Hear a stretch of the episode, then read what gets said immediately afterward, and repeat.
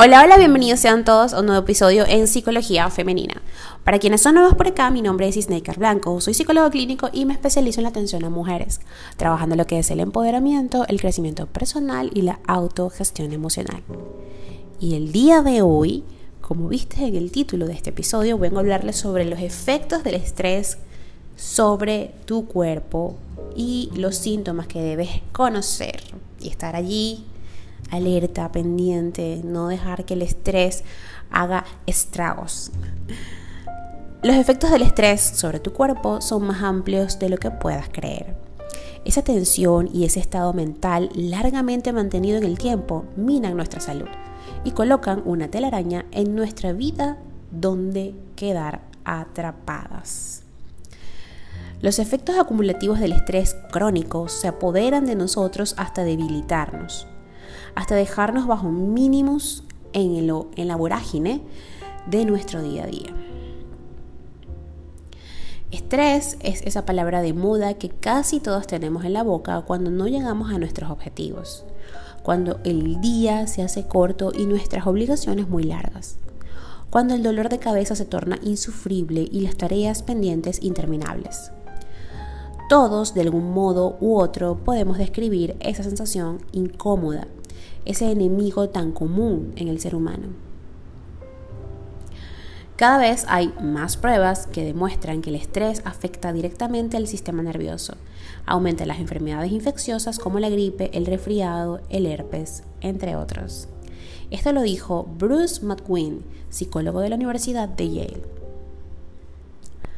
Ahora bien, más allá de las sensaciones están las realidades internas, los efectos, las consecuencias. Y es que estoy hablando del impacto en nuestro cuerpo de este trastorno que actúa como una presencia invasiva alterando un sinfín de funciones básicas. Así, un hecho que debemos tener en cuenta, en primer lugar, es que el estrés cambia nuestro cerebro. Cuando esta condición se mantiene de forma permanente, la memoria se deteriora, ciertas estructuras se degeneran y aparece el declive cognitivo e incluso aparece un mayor riesgo a la hora de sufrir depresiones. No estoy hablando de algo inocuo.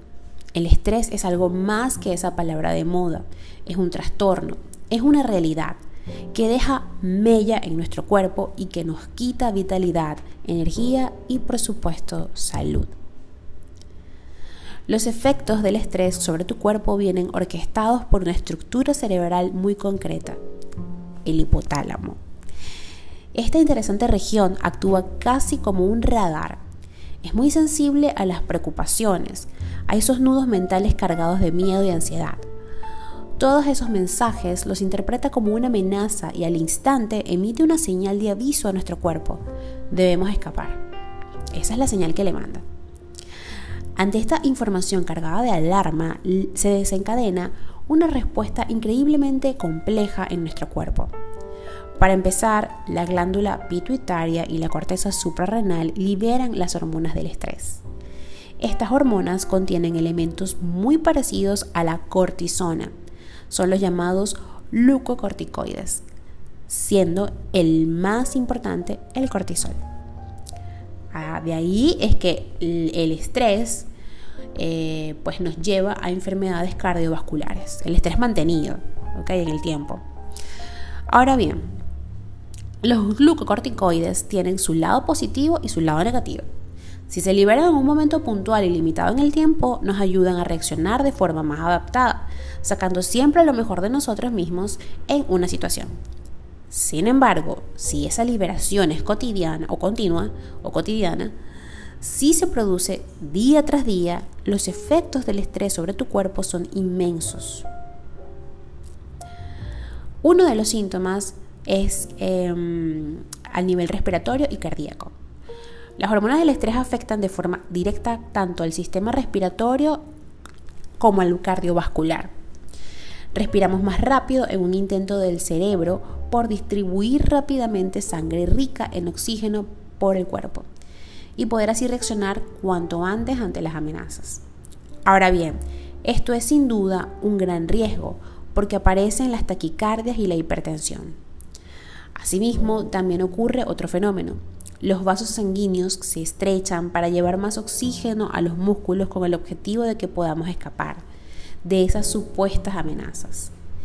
Ello implica, por tanto, que tanto nuestro corazón como el cerebro recibirán menos aporte de oxígeno y nutrientes. También en el aparato digestivo, es otro de los efectos del estrés y se localizan allí. Y los síntomas son dolor de estómago, aparición de úlceras, malas digestiones, reflujo gástrico, diarreas o estreñimiento, náuseas y vómitos. El estrés obliga al hígado a producir mayor azúcar en sangre, glucosa, con el fin de obtener más energía. Ello se traduce en mayor riesgo a la hora de sufrir diabetes, colitis e inflamación intestinal. También la obesidad o la pérdida de peso es una de las consecuencias, ¿ok? Este es un efecto que suele variar bastante de persona en persona. Hay quien ante el estrés eleva la ingesta de alimentos calóricos con el fin de saciar esa ansia emocional. Otros en cambio experimentan inapetencia. También la pérdida del cabello. La caída de este por efectos del estrés es algo común. Los niveles elevados de cortisol en sangre debilitan los folículos pilosos y es habitual que se empiece a sufrir una caída progresiva del cabello. Asimismo también podemos sufrir alopecia areata, ahí donde surgen pequeñas zonas donde cae el cabello y aparece una calvicie localizada. En las mujeres tenemos cambio en la menstruación, y es que el estrés crónico suele tener serios efectos en nuestro sistema hormonal. Así, uno de los síntomas más evidentes en la mujer es la aparición de ciclos menstruales muy irregulares. Hay retrasos o ausencias e incluso el flujo menstrual es menor. El sistema inmunitario también se ve afectado.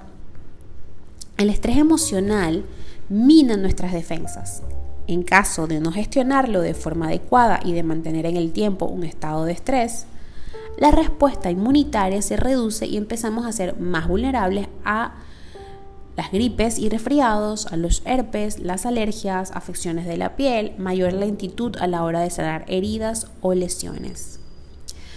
Para concluir este episodio, tal y como podemos ver, los efectos del estrés sobre nuestro cuerpo son inmensos en ocasiones es común no ver la relación y limitarnos a recurrir a los fármacos y a los tratamientos más variados sin entender su origen, el auténtico desencadenante.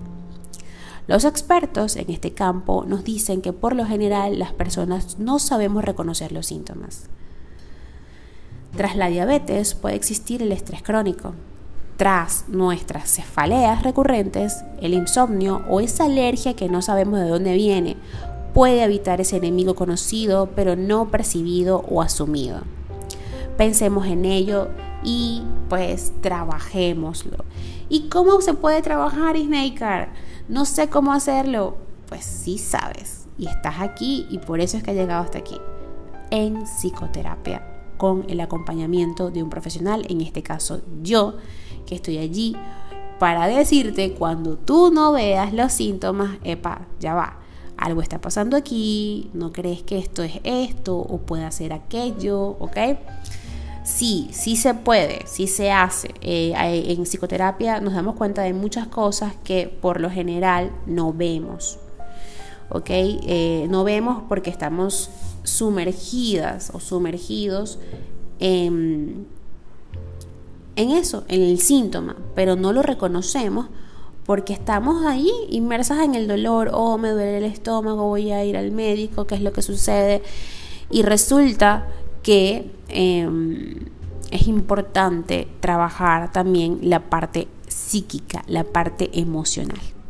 Así que ya lo saben, si quieren contactar conmigo, puede ser a través de mis redes sociales, en Instagram, Twitter, Clubhouse y Twitch como Psiqueplenitud 11. Les prometo que voy a hacer un Twitch eh, porque lo tengo súper abandonado, pero ahora que ya pues tengo, si se enteraron y me siguen en Instagram, pues ya tengo un espacio un poco más apropiado para hacer este tipo de, de contenido.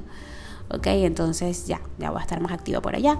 Y por supuesto, a través de mm, TikTok y de Facebook, que ahora no es Facebook, ahora va a ser Meta. ¿Ok? Eh, también estoy como psicóloga Isneikar Blanco. Por allí en TikTok subo a veces algunos videitos, estoy por allí activa. Y por Facebook, pues no tanto, pero igual puedes contactarme por allí y, e igual ya sabes que en mi Instagram me puedes mandar un mensaje directo o en el link de mi Instagram, que es la red que más utilizo, eh, puedes contactarme a través de mi WhatsApp. Hasta un próximo episodio y que tengan un hermoso día.